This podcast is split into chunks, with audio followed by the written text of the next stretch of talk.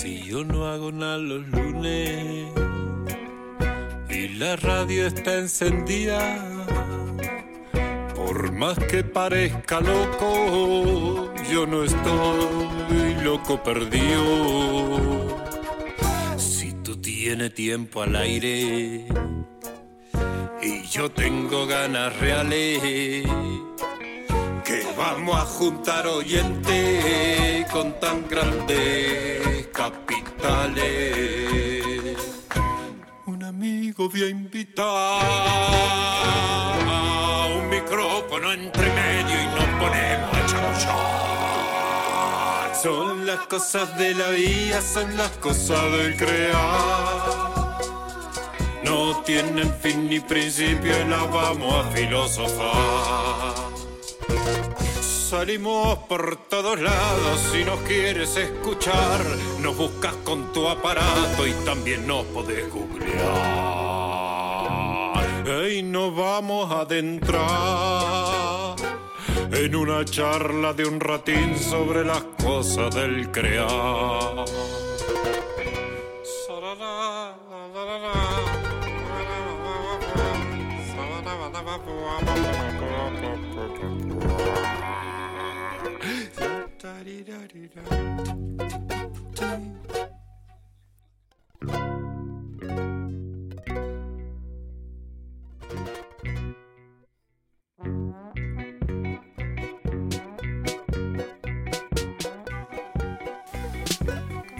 Bueno, otra vez lunes, otra vez 19 horas, otra vez al aire, aquí en www.comechingones.com.ar, en esto que llamamos las cosas del crear, por primera vez, programa grabado, porque en este momento ando paseando, y porque quien aceptó mi invitación esta semana, los lunes en el, en el horario del programa, no, no puede.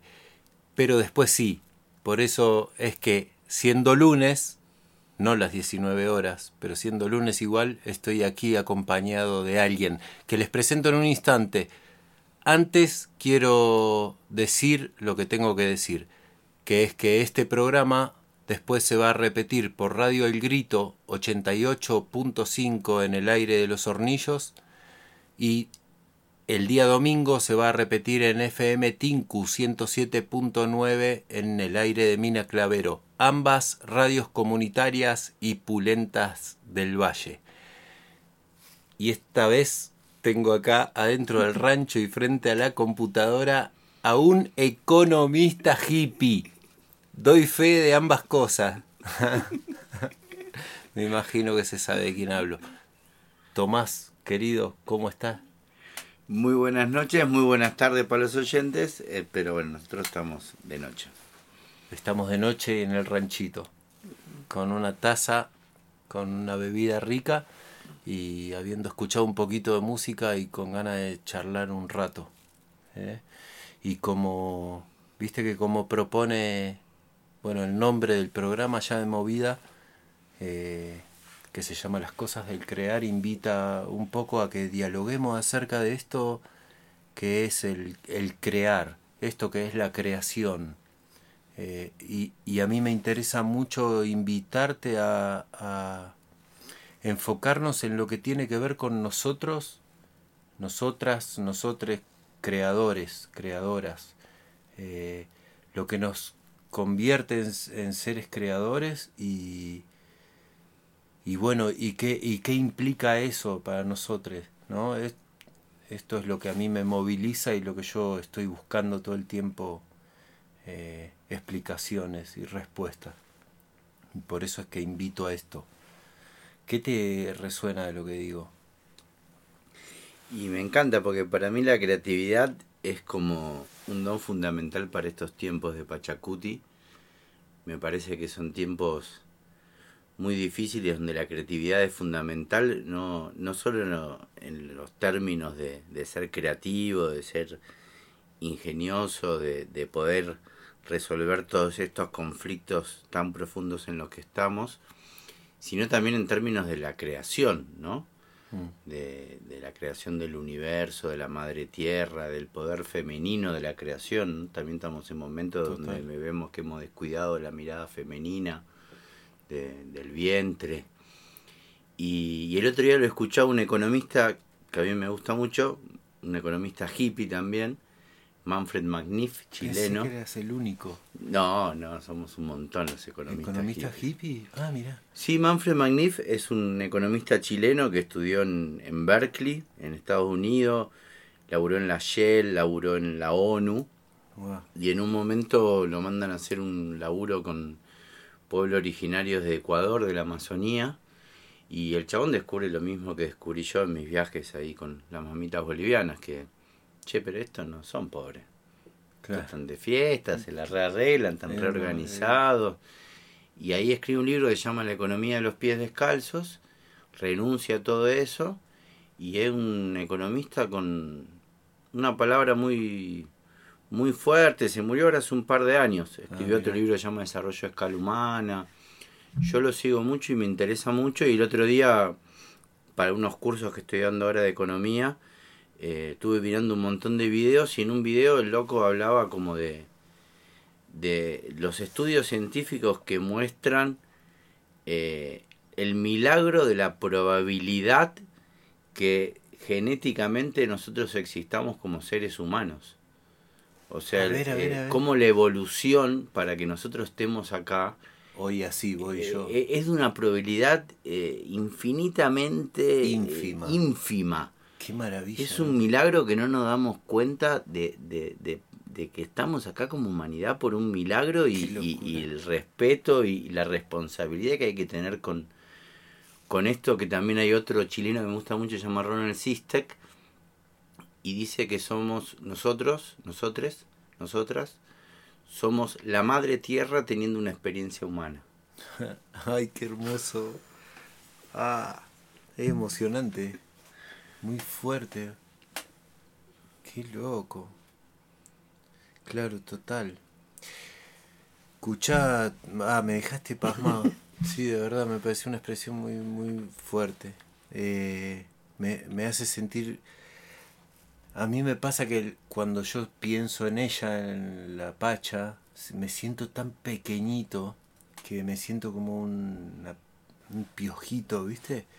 Ni siquiera va, como un microbio, no sé, y me vuela la cabeza. Esto que vos decís es como que siento que desde, ese, desde esa mirada tiene otro sentido todo. Es muy fuerte. Gracias.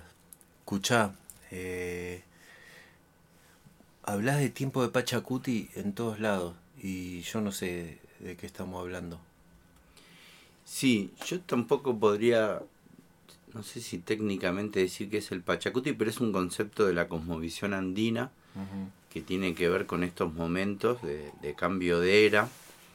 Y a mí lo que me gusta del concepto de Pachacuti, según la cosmovisión andina, lo que yo entendí de eso, es que es un momento de renovación, ¿no? Como que eh, tenemos mucho esa mirada occidental cristiana culposa del apocalipsis, del Sí. fin, de la crisis como, como muerte, ¿no? Full. Y el Pachacuti habla de renovación. Eh, siempre cuento que un papacho ahí de la Isla del Sol, don Tomás, eh, me dio la mejor imagen para mí del Pachacuti. El loco, de hecho, estaba con la asada en la tierra, en la huerta, mientras me hablaba, y me dijo, esto es el Pachacuti. Vos da vuelta a la tierra para que eso genere todo un movimiento que hace que puedan crecer las nuevas semillas, ¿no? Claro. Entonces es un momento como de mucho caos, pero donde eso, ¿no? Hay algo que en, en- en general la mirada andina eh, no se va, eh, si bien hay una polaridad, la polaridad es complementariedad. Eh, no es bueno o malo, no es Claro, izquierda o derecha, rico o pobre. Eh, y entonces de alguna manera me parece que, que en- que en este mundo eh, de opuestos, de dualidades que estamos viviendo, el Pachacuti te lleva a eso, a la confusión, al decir, pero pará, este es de derecha, pero tiene buena onda, mirá. Claro. eh, no sé, para mí el gran ejemplo, por ejemplo, a nivel político es mi amigo el Dani Miel, ahí de San Javier, que vota Cambiemos y es una de las personas más generosas que he conocido en Tras la Sierra desde que llegué. Es uno de los pilares de, Humano, que es un proyecto alucinante. Claro. Y el loco políticamente de derecha y a mí no me importa porque Claro. mucha gente de izquierda es regarca y el que de Sí, derecha sí, es una de las personas más hermosas que conozco. Te entiendo. Y el Pachacuti habla de eso, de que ya no podemos andar definiendo y esto del, del pensamiento positivista científico que queremos encuadrar todo y, y todo Dejar de juzgar, ¿no? Un poco. eso. Sí. Dejar de juzgar. Che, eh... Ay, se me perdió porque es muy fuerte. Y además digo economía en tiempo de Pachacuti y la gente ya queda confundida, entonces Claro, arranco claro. bien. Está bueno, claro. Ya acomoda- arranco bien, ya no entienden en nada. un lugar, Claro. sí, que sí o sí estás, estás con cosas para explicar. Estamos, sí, ya se genera el compromiso. Como que la gente dice, si entiendo qué quiere decir economía en tiempo de Pachacuti, ya me siento hecho, ¿no? Bueno, la, la otra vez en, en la entrevista ahí en Radio de Comenchingón y el Pachi me dice, che, economía en tiempo es Pachacuti, no entiendo qué es Pachacuti. Yo le dije, Sí. tampoco entendés qué es economía, pero a bueno. mí me pareció una genialidad. Yo tuve que trabajar con ese audio, después te conté, y escuché muchas veces ese comienzo. Y cada vez era, qué maravilla. Escuchá cómo comienza, porque a un par les dije, escuchá cómo empieza esto. Sí, permitime que te lo diga, pero tampoco entendés que es economía.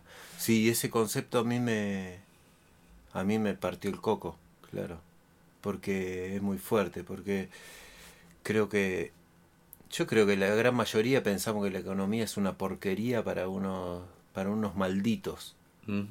Así, perdón que lo diga así. Y la verdad es que a mí me ah, escuchando escuchando esa entrevista que te hizo Pachi eh, entendí que es algo hermoso. Es algo hermoso. El cuidado del bien común. Así es. El cuidado de la casa común. De la casa común. Es tremendo. Y yo también desde una experiencia eh, teórica y práctica de la economía pensé que era una mierda, porque estudié economía, trabajé de economista y, y- y- y me fui de ahí porque me parecía toda una mierda. Claro. Después de a poco un montón de situaciones de, de haber rechazado eso, en esto del Pachacuti, es Claro. haberme ido al otro lado y puesto a ser artista y viajar por América Latina y un montón de situaciones, en un momento la economía volvió y dije, ah, pero esto es la Claro. economía. Claro. Claro. Cómo, cómo cambia la historia viajar, ¿no? Sí. Eh, yo digo que es mi PhD, mi doctorado. Gran acto de creación. De creación de quién es uno después, ¿no? Ujú. Sí, qué fuerte. Vos además escribiste libros, un par de libros, Sí, que se llama La Bolivia de Evo, uno. Sí, eh, Los Caminos del Che, esos son, dos son más periodísticos con su destada. Y después un libro que se llama Danzas en Abarcas, que precisamente son relatos de viaje, que se lo publiqué yo de manera independiente. Y uno primero que es muy gracioso, que se llama Aforismos Ronateros, y es un ejercicio de lit- literatura potencial patafísica. A ver qué es eso. Yo no sé, yo eh, cuando estudié economía tenía unos amigos que estudiaban comunicación en la UBA y armamos un fanzine que se llamaba El Vengador Abogó y entre los personajes de ese fanzine estaba el Pedro Bertone que se decía patafísico, pero estaba tan loco que yo solo registré la palabra. Pero eh, viajando, eh, yo que como se darán cuenta tengo poco poder de síntesis, eh, quise escribir un libro Eso le viene muy bien a mi programa. que tuviera una estructura. Y no sé por qué se me ocurrió hacer un libro que tuviera todos cuentos que tuvieran 200 palabras, 50 comas, una frase o palabra repetida 10 veces, una frase o palabra repetida 5 veces, un paréntesis, una pregunta igual principio que final. Escribí 30 cuentos así, que publiqué 20 y lo más milagroso es que conseguí a 10 amigues eh, o 10 boludes, depende cómo se lo ve, que hicieran exactamente lo mismo Qué limadura. y la publiqué y lo más maravilloso fue que resultó, yo no lo sabía, que fue el primer libro editado de literatura potencial en la Argentina y pasó a ser como una especie de, de, Fenómeno. de eminencia patafísica en la Argentina y los patafísicos No, no, en sus charlas hablaban de mí. Así que tuve que aprender qué era la patafísica. Por favor, explícanos, porque si no voy a tener que parar el programa de grabar y, y pedirte que me aclares esto, Tomás, por Dios. ¿Qué quiere decir? Solo voy a ¿Qué decir que es la un ciencia autor de la- potenciado, primero. La literatura potencial Eso. es, es una dirección particular del Colegio de Patafísica que es la que se encarga de generar, como esto que estoy contando, estructura, eh, porque la patafísica es la ciencia de las soluciones imaginarias. Por ahí ¿no? hay que empezar. Ahí es va. una ciencia que trabaja sobre lo inútil. Digamos que es un- una especie de, de afrenta al positivismo científico. ¿Cómo se llega ahí? Porque a mí me interesa formarme en eso. No, después te pasa un montón. eh, favor, eh, es te- como una ciencia oculta que cuando empezás a entrar No, en ella escuché. podés estar años y años Pero investigando. apenas pueda voy a empezar a mirar. eh, nada, qué sé yo, Ítalo Calvino era patafísico, Boris Vian, eh, Ah, no, no, yo creo que Duchamp, ¿Cuántas cosas que me eh, está entregando hoy? Vergara Leumann era patafísico. No, no. Él, él actuó en la primera representación de Lubu Rey, Qué de Alfred fuerte. Jarry. Qué fuerte. Sí. eh, No, me estás entregando mucho material hoy, Tomás. Yo no sabía que tenías todo eso guardado. no, lo de la patafísica es un programa aparte. Si Tengo que ir empiezo más- no paro. Tengo que ir a tu rancho, tenemos que ha- hacer una comida, algo, porque no me alcanza el programa. Oh, qué bárbaro. No, justo no sé por qué lo metimos. ¿Sabes que hoy venía en la moto y venía pensando que iba a hablar de patafísica, la puta madre? ¿Por qué te metes por estos lados y me haces este? Y bueno, es, es Pues porque estás que- hablando de la creación. Pero capaz que me tenías que entregar este material. Sí, Yo te prometo que eh, nada, no había escuchado hablar de eso. Me pareció un chiste, al principio un juego Es un de palabras. Qué maravilla. La, para los oyentes, Google en patafísica es, es un mundo particular. eh, Y, pero no solo los oyentes, yo también, por favor. Sí, sí, sí. digo, eh, a Alfred. Jarry, patafísica. Bueno, bueno. ni a EPBA, novísimo Instituto de Altos Estudios Patafísicos. Porque hay toda una estructura eh, institucional al respecto. Muy sorprendido estoy. Bueno, gracias. Gracias. ¿Y qué te ha llevado a, a escribir, Tomás? Yo escribía de chico. ¿Sabes que el otro día hablé con un amigo con el que hacía Montefancín lo vengo ahora vos, pero que es un amigo mío de la secundaria? Y andaba medio preocupado por, por su hijo, porque tenía 13 años y no le veía inquietudes. Y le dije, pero, boludo, tiene 13 años, ¿cómo va a tener inquietudes? Claro.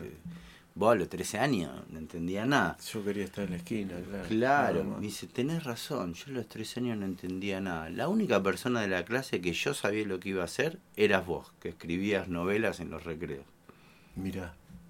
Y desde los 6, 7 años que yo escribo en cuadernos, así, escribí como 5 novelas hasta los 18 años, que no sé ni dónde las quemé, no, no Oh, sé qué, pasó. lástima.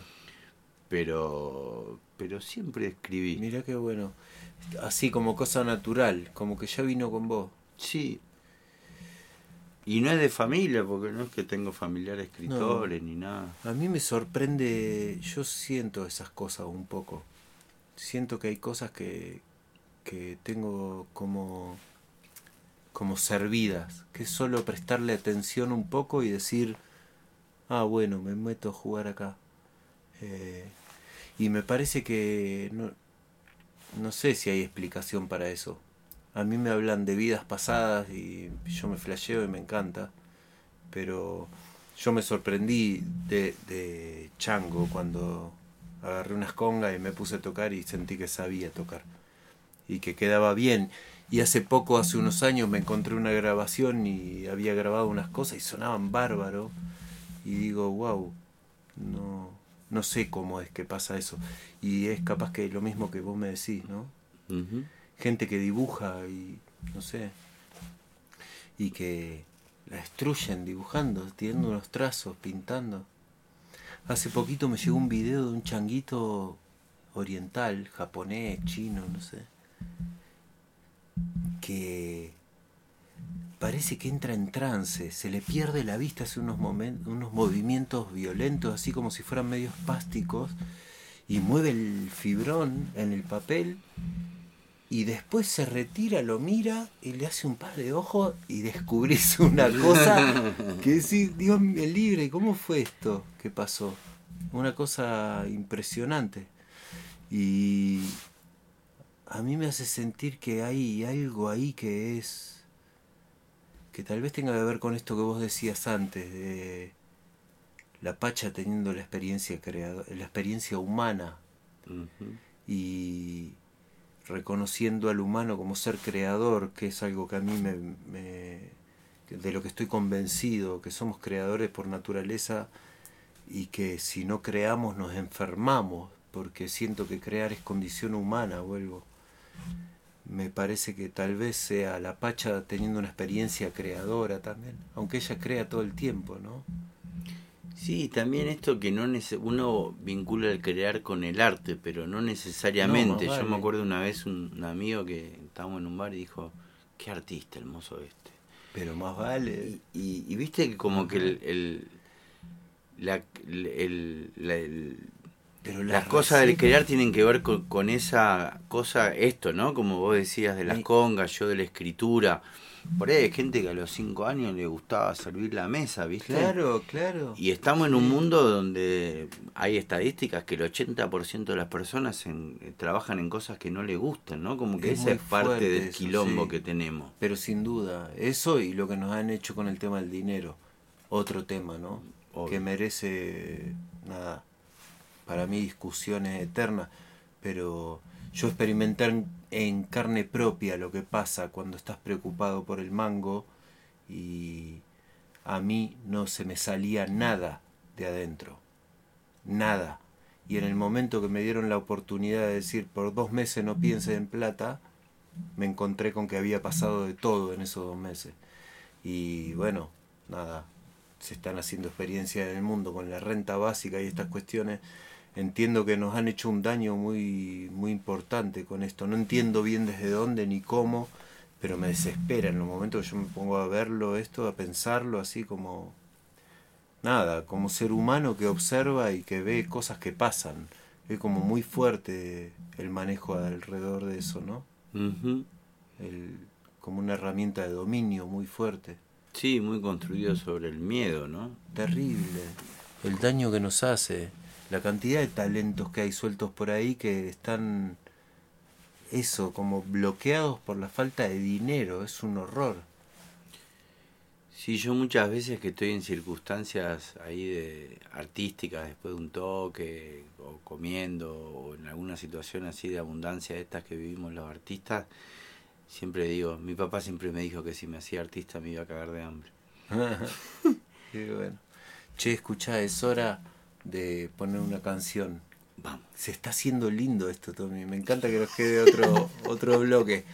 Escuchá, toca mi can eh, No, no, vamos a poner la canción que vos elegiste para, para compartir con la audiencia. Dale. Dale. ¿Querés presentarla vos? Contanos por qué la elegís primero.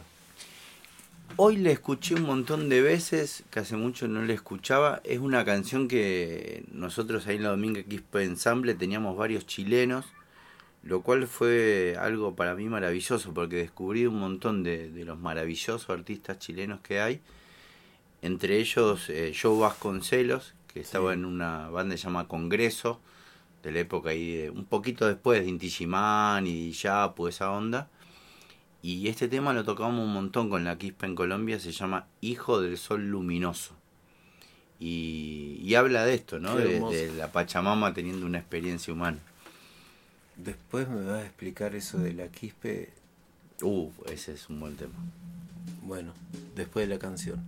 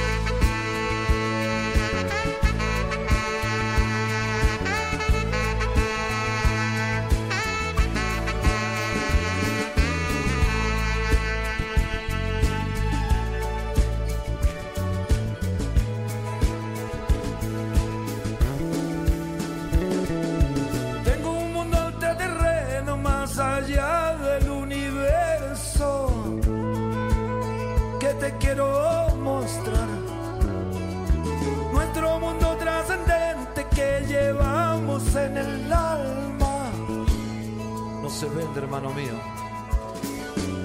a la ciencia oficial.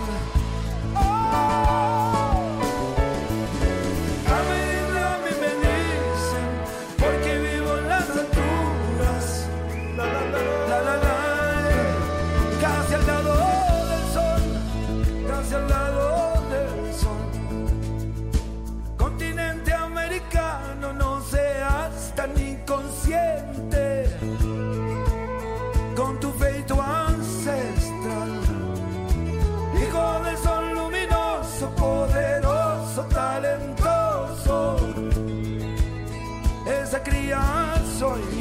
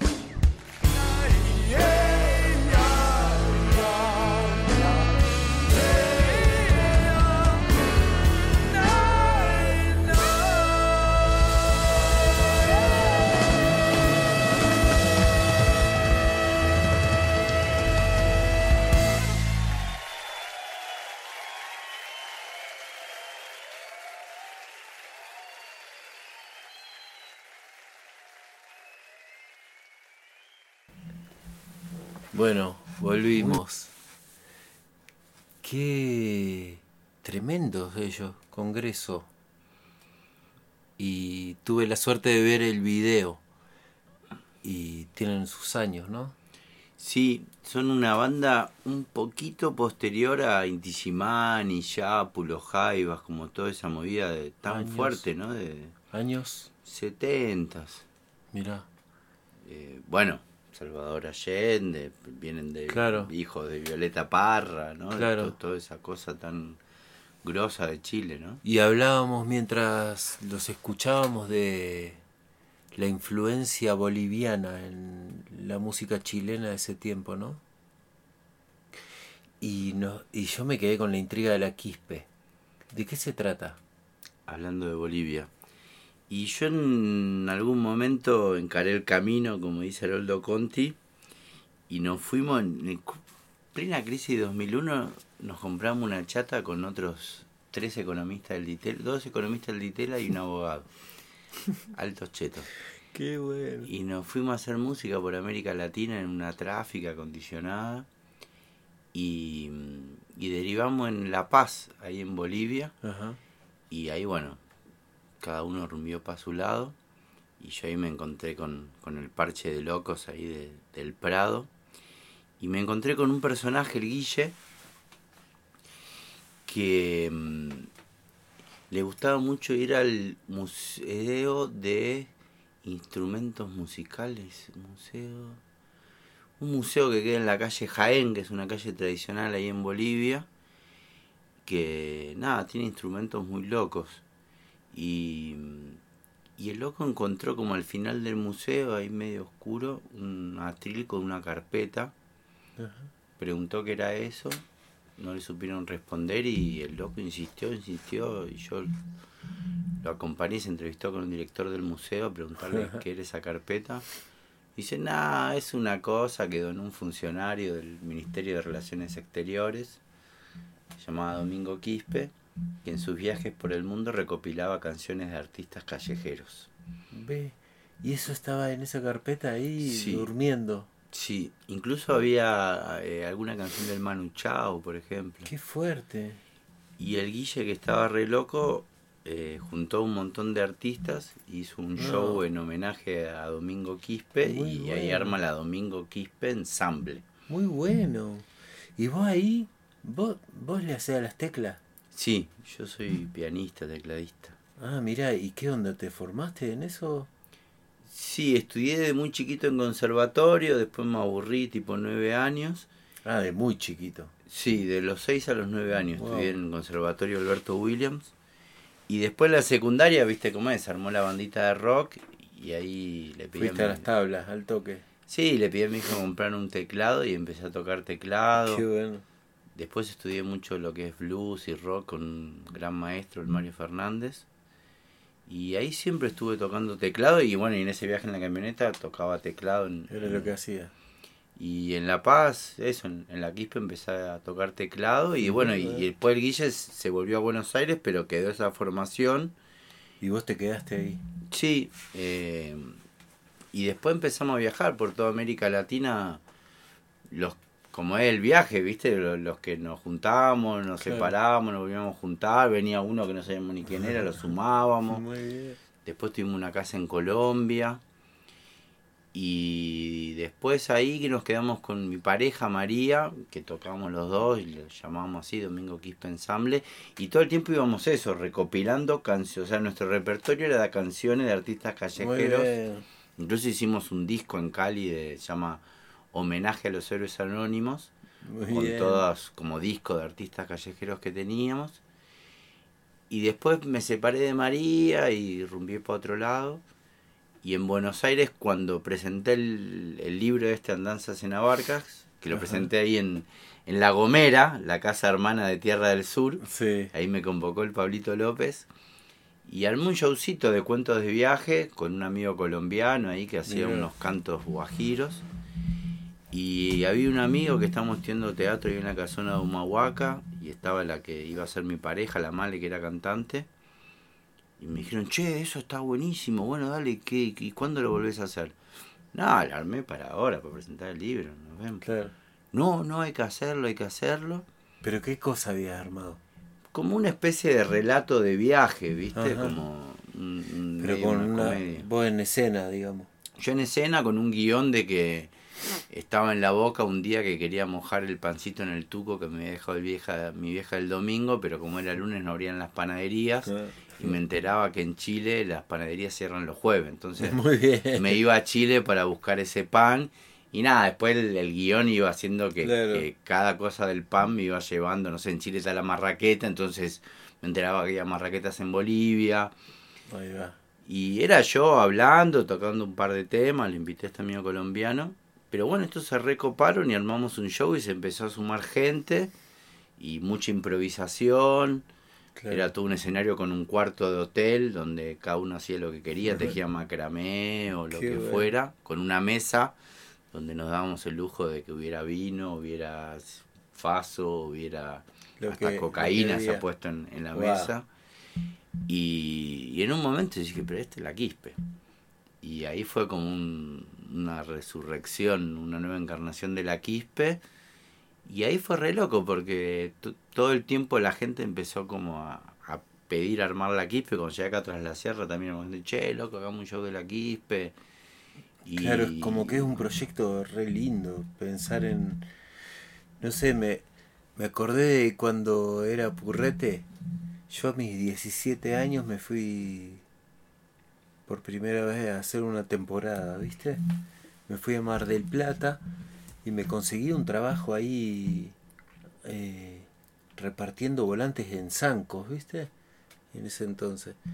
Y me acuerdo que mi descanso era cuando terminaba de trabajar me iba ahí a la vueltita en la peatonal que tocaba el turco, que era un loco de Peguajó, que tocaba la guitarra y cantaba más que nada eh, canciones así del rock nacional que la gente esperaba escuchar, pero en el medio metía alguna de las suyas, ¿no? Y el y después el cabra de las manos, que es la misma cosa, que componía sus canciones, las, las cantaba en la calle y vendía sus libritos con sus letras. Y siempre me pareció fascinante ese mundo también, ¿no? Eso, héroes anónimos, así le llamaron, ¿no? Sí.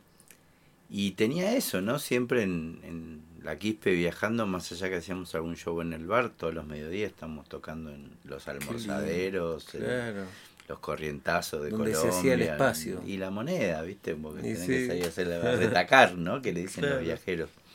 Vos siempre estuviste pegado a la, a la creación entonces, estuviste escribiendo, estuviste haciendo música, estuviste recopilando, estuviste recreando. ¿A las artes plásticas le hiciste alguna vez? Sí, de una forma muy bien. curiosa, pero en, en Bilbao, cuando estaba estudiando periodismo allá, eh, inventamos un movimiento llamado el HART. Y básicamente era esto, como eh, hacer arte plástica. En realidad era que cada uno hiciera ese lugar del arte que, que nos animaba o desconocía. Y en mi caso fue el arte plástica. ¿no? Eh, no, no, no, no, no es que he avanzado mucho en eso, pero... ¿Y qué hiciste, che? Ahí. Y dibujaba cosas Ahí locas, viste, como... Y la Quispe tenía mucho de eso también, porque viste que cuando uno viaja y hace cualquier cosa, está tocando ahí. No sé, yo aprendí a tocar la guitarra viajando, que al día de hoy soy muerto tocando la guitarra, pero bueno, había que hacer plata y el teclado era muy pesado. Difícil de... Y la Quispe tenía eso, viste, como que venía gente y decía, bueno, yo quiero hacer esto, no sé, quiero bailar o... Claro. Una vez me acuerdo también vino un, un mimo, el Yago, que estábamos todos ensayando, viste, los temas, qué sé yo, y decía, no, yo acá voy a hacer de un águila, Claro. Y se armaban cualquier cosa, ahí. viste, pero decimos, dale, hacele, hacele, hacele, Claro. y era como una cachivacheada muy fuerte, pero que tenía como una impronta tan natural y tan Claro. Genuina, por ahí. genuina, Claro. que incluso la gente decía, ah, si estos muertos hacen lo que hacen, yo también puedo ser artista, viste, Qué Como que lindo, tenía claro, esa cosa como de... Que contagiaba. Sí, sí. Incluso, mira, me acordé del Yago, voy a contar una anécdota muy buena. El Yago después eh, estuvo de novia con mi hermana, la Pepi, que era la productora de la banda. Y en un momento, entre otro gran personaje ahí en la Quispe, que es el Javier Vicente, proto uruguayo nadista, y, y la Pepi se separó de Yago y se puso de novia con, con Javi Vicente. Y en un momento pintó un ensayo y estaban los dos, el ex novio de mi hermana y el nuevo novio. Mi hermana no fue Ajá. al ensayo. Y ahí el Yago dice, no, yo acá era un, un texto que habíamos hecho en homenaje a los 43 de Atotzinapa. No, yo acá voy a agarrar una caja y de ahí voy a sacar una bola de cristal que va a iluminar el escenario y ahí me voy a desnudar y me voy a ir. Y como el loco estaba tan flasheado, nosotros ya ni escuchamos lo que proponía. Decíamos, sí, vos hacelo, vos hacelo. Y estamos ahí en el Centro Cultural Pachamama, ahí en Villa Crespo, y en un momento empezamos a hacer el tema este, y el Yago efectivamente agarra la cajita, Claro. se empelota, se va para el fondo del Centro Cultural Pachamama y desaparece de nuestras vidas en pelotas. Para siempre. Para siempre. Y en el momento como todos lo veíamos que se desnudaba y era como, claro, si el flaco dijo que iba a hacer esto. Claro, ¿qué onda? Ahora no nos podemos quejar. Claro. Y bueno, el riesgo de la, de la libertad. Y así muchas cosas de la Quispe. Qué genial, qué genial, qué genial. Eh, Ahí es como la, la creación liberada a su máxima potencia, ¿no? Que sea lo que Dios quiera. Tal cual. Sí. Y la unidad, la fraternidad, ¿no? Eh, eh, Qué hermoso que esta chica Male, que te digo, era, era alta música, cantante, percusionista. Y un grupo que se llamaba Pétalo de, Camila, de Camalote, donde estaba Camila Colm, la, la compa ahí de Luyaba, de, de Ah, Son no. Coy, de ahora, ¿cómo se llama este grupo hermoso que tiene de medio candombe? Bueno, una música excelentísima Ajá. que hay detrás de la sierra. Y, y nada, unas locas reentrenadas. Y en un momento, Mali y la Delphi, que era la otra cumpa, se sumaron a la Quispe y no entendían nada, porque nosotros tocamos el domingo a las 7 de la tarde y nos juntamos a comer un asado, nos rescabiábamos, y a las 5 de la tarde nos acordamos y decían, che, loco, vamos a tocar, ¿qué vamos a hacer? No, bueno, tal y tal cosa, no sé qué, pero ¿cómo son los tonos? Decían las pibas. No, vos seguir al gaita, qué sé yo, ¿viste? Y, y las locas no podían creer cómo podíamos ir a tocar sin saber los temas. y ¿me cómo entendés? podía funcionar Y después. funcionaba, eso Qué era lo más maravilla. loco. Es que hay algo que para mí cuando... Lo que funcionaba era haber comido asado y estar cinco horas boludeando, entonces ya, Claro, había una hermandad ahí claro, había Sí. algo ahí que estaba re bueno. para disfrutar en común servido, ¿no? Qué lindo. Qué lindo. Sí, hay... A mí me fascina lo que pasa con el... con lo que llamamos creación conjunta, ¿no? Hoy hablábamos, es el tema que viene. O sea, yo... Casualmente, viste que todos los astrólogos hablan de la era de Acuario y de cómo ahora pasamos de del interés individual al interés colectivo, común. Y a mí me re llama la atención, hoy hablábamos en el programa más temprano con Facu de, de esto, como que me ha tocado eh, entrevistar acá gente de del mundo de las artes plásticas, de la literatura, de la música y el teatro sobre todo. Y todos coincidimos en que la creación, si es compartida, es mucho más potente, mucho más rica, mucho más interesante, cómo nos enriquece a, a los que estamos participando de ese hecho creativo, más allá de... Es, es mucho más poderoso que lo que sucede cuando yo estoy solo, encerrado acá y armo, ¿no? Yo sé, yo disfruto armando, disfruto haciendo solo también, pero me doy cuenta que cuando logro combinar con un otro es explosivo, es otra cosa, es uno más uno no es igual a dos, Tal cual. es otra cosa, es más de tres diría yo, uno más uno es, es más de tres, ahí, Sí, esto que, que te cuento de... A mí el día de hoy me impresiona, ¿viste? Que se acerca gente y me dice, no, flaco, vos el de Domingo el mejor show que vi en mi vida. Y técnicamente éramos unos Un muertos desastre. de hambre. y bueno, ¿entendés? pero viste cómo es, Pero eso, estamos juntos, éramos amigos, estamos disfrutando, la estamos pasando re... Sí. Eso, estamos tomando vino. O sea, en un momento era estatuto de la Quispe que tenía que haber una damajuana de vino en la, mesa, ¿me entendés? Sí. Si no había una damajuana de vino, o sea, podía no estar la guitarra, podía no estar el teclado, pero si no había una damajuana de vino no arrancamos el show. no arrancamos, claro. Y Sí. eso era como... Sí, tiene que ver con la con lo que se crea ahí, es fuerte. No sé, a mí me, me, me acordaba ahora de, con esto que decías de cuando yo empezaba a trabajar en, la calle así haciendo espectáculos. Empezamos con un con un, compañero que tuve con el que compartí siete años y pico de, de trabajar juntos y que me acuerdo que, bueno, empezamos a laburar juntos, nos enganchó un chileno que venía laburando en la calle hacía muchos años y la tenía atada, nos llevó a su casa, nos entrenó durante un par de días y nos, nos largó de nuevo y nos empezó a ir muy bien. nosotros lo medíamos en ese momento con lo que nos decía la gente cuando terminaba y con la plata que hacíamos, lógico. Habíamos pasado de hacer 15 pesos de gorra a hacer 150 y entonces entendimos que algo habíamos aprendido, que pasaba algo que, que no lo manejábamos, no entendíamos muy bien qué era, pero había algo que había cambiado y que era muy para bien. Yo en ese momento me sentía el mejor. De eso que hacíamos, éramos los mejores. En Mar del Plata ese verano éramos los mejores. Al año siguiente, mejores que el año anterior. Bueno, pues, diez años después me encontré una filmación de ese segundo verano. ¡Qué vergüenza! Tal cual. ¡Qué vergüenza! Yo decía, ¿cómo es que nos daban dinero por eso que hacíamos? Y evidentemente a la gente le hacía bien. Ese mismo verano fue que a mí me pasó que se me acercó una doña y me dijo hace no sé cuántos años no me reía porque enviudé y quedé muy triste. Y me volví a reír hoy, muchas gracias chico. Y yo me quedé de cara y dije, a partir de ahora trabajo de esto porque acá es donde puedo hacer lo que yo puedo hacer. Pero era un desastre, hermano, era un desastre. Pero había algo ahí que era magia y que tenía que ver, yo creo, con esto que vos decís, con el ser hermano en ese momento y disfrutar más que la gente, más que el público.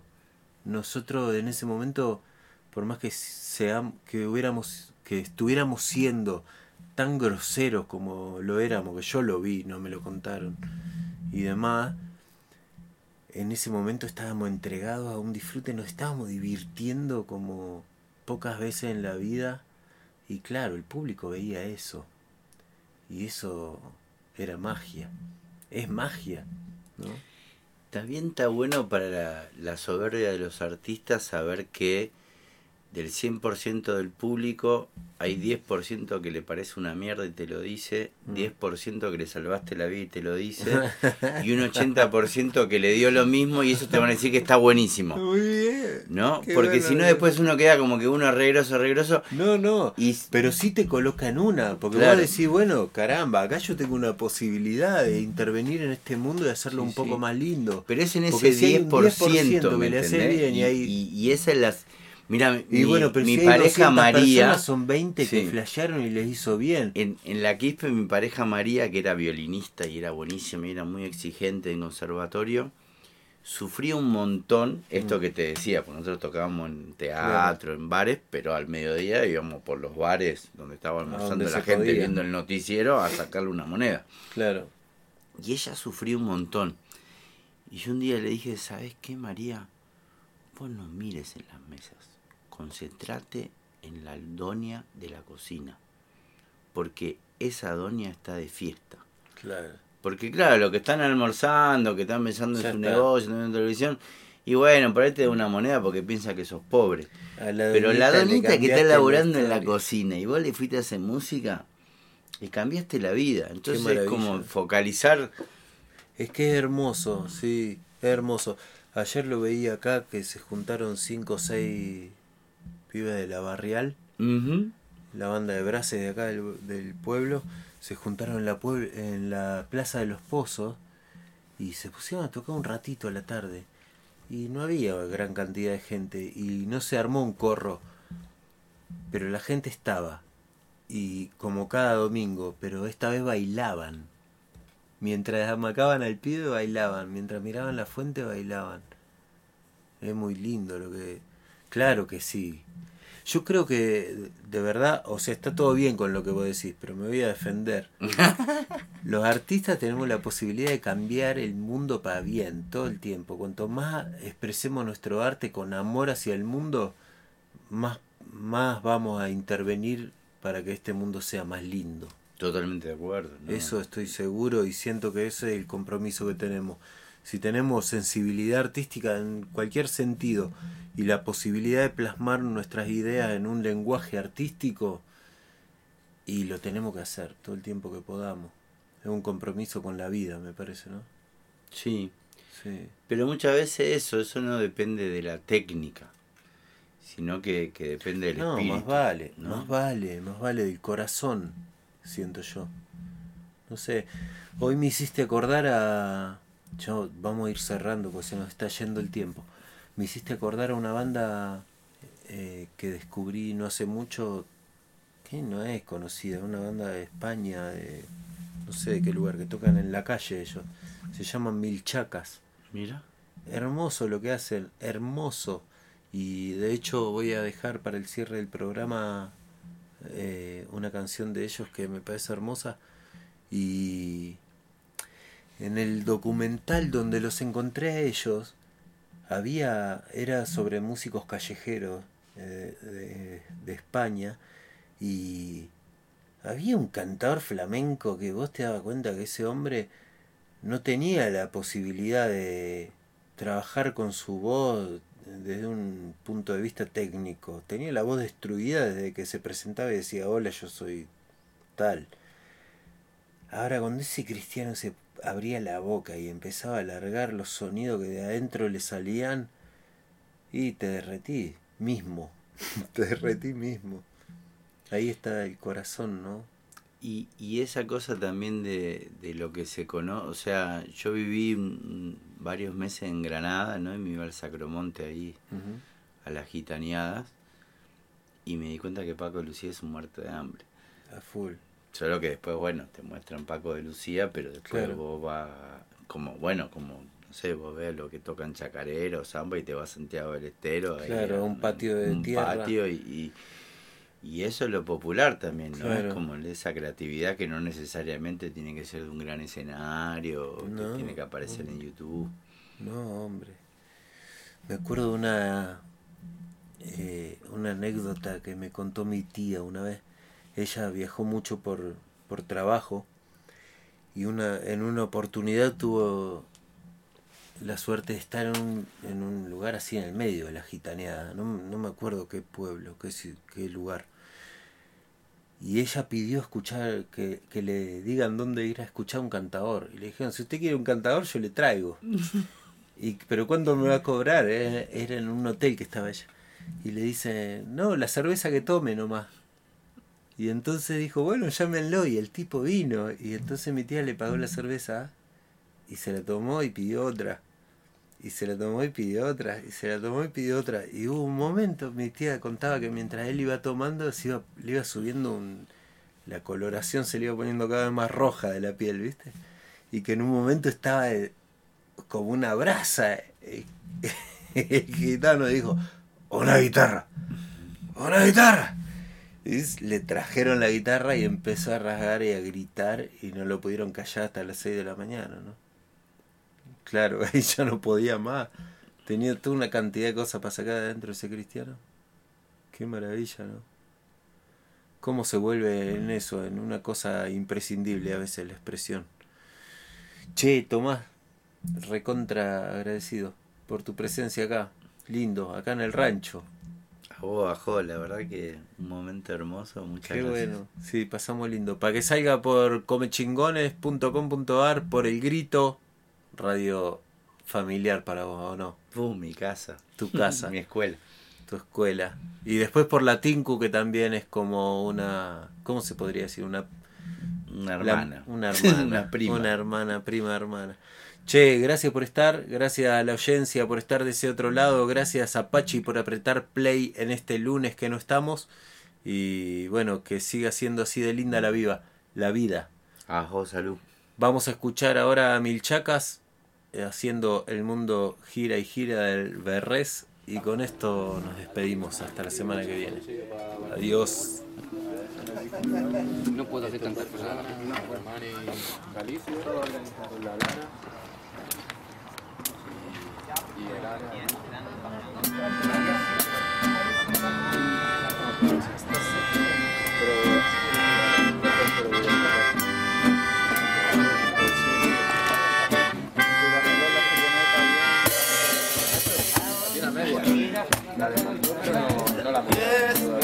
Ayuda todavía Esa canción va de a toda esta juventud. Ese coro no se oye otra vez. Pero es que no lo ves gira bajo tus pies. Esa canción va dedicada a toda esta juventud. sé que tú naciste y te criaste como yo en una sociedad ahora te preguntas cuál será tu función. Y ya lo sé, ya me he enterado después de mucho tiempo. Me he percatado de lo que estaba sucediendo. Por mucho tiempo me la han estado colando. Por eso ahora te lo estoy cantando. Estás preparado y venga, pon atención que te doy. Mi pequeña explicación, ¿quieres saber cuál será tu Ahora te lo canto yo. Toda tu vida tendrás que trabajar a poder pagar la comida y lo demás. Una movida tu sudor producirá y a cambio de gemas te darán un jornal. Luego pasarás por el centro comercial y te comprarás esa movida que tú hiciste. Sé que suena chiste, pero es real. Es el día a día, una rutina habitual porque el mundo gira, gira del revés. Pero es que no lo ves, gira bajo tus pies. Esa canción va dedicada a juventud. Vez. El mundo gira, gira del revés. Pero es que no lo ves, gira bajo tus pies. Esta canción va dedicada a nuestra juventud. Rhythm, rhythm. Somos un eslabón, uno más de la cadena de producción y tienes que seguir cumpliendo tu función y no te queda opción. Tienes que currar para vivir porque la educación está encaminada a la perpetuación del antiguo sistema de la dominación y no te queda opción. Tienes que currar para pagar, aquí te gasta pasta, compra mucha ropa, píllate un coche y venga a echarle sopa. Y por la noche ya sabes lo que toca ver, tómate una copa, una alhambra y ya, porque el mundo gira, gira del revés. Es gira abajo tus pies, canción va dedicada a toda esta juventud. El mundo gira, gira del revés. Yes. Pero es que no ves ir abajo tus pies. Esa canción va dedicada a toda esta juventud. Esta canción es para alguien como tú. Especial dedicación para toda esta juventud. Es el momento de ir hacia la luz. Cambiemos de postura, rectifiquemos la actitud. Hemos comido mierda de menú por demasiado tiempo, así que cuida tu salud. sí. Pasa la vida y no lo dice. Y no nos damos cuenta hasta que llega el ataúd. Mundo gira, gira lo ves, gira abajo tus pies. Esta canción va dedicada a toda esta juventud. El mundo gira, gira revés. Pero es que no lo ves, gira abajo tus pies. Esta canción va dedicada a toda esta juventud. Bueno, pues esta, y aquí acabamos. El mundo gira, gira del revés. Pero es que no lo ves, gira abajo tus pies. Esta canción va dedicada a toda esta juventud.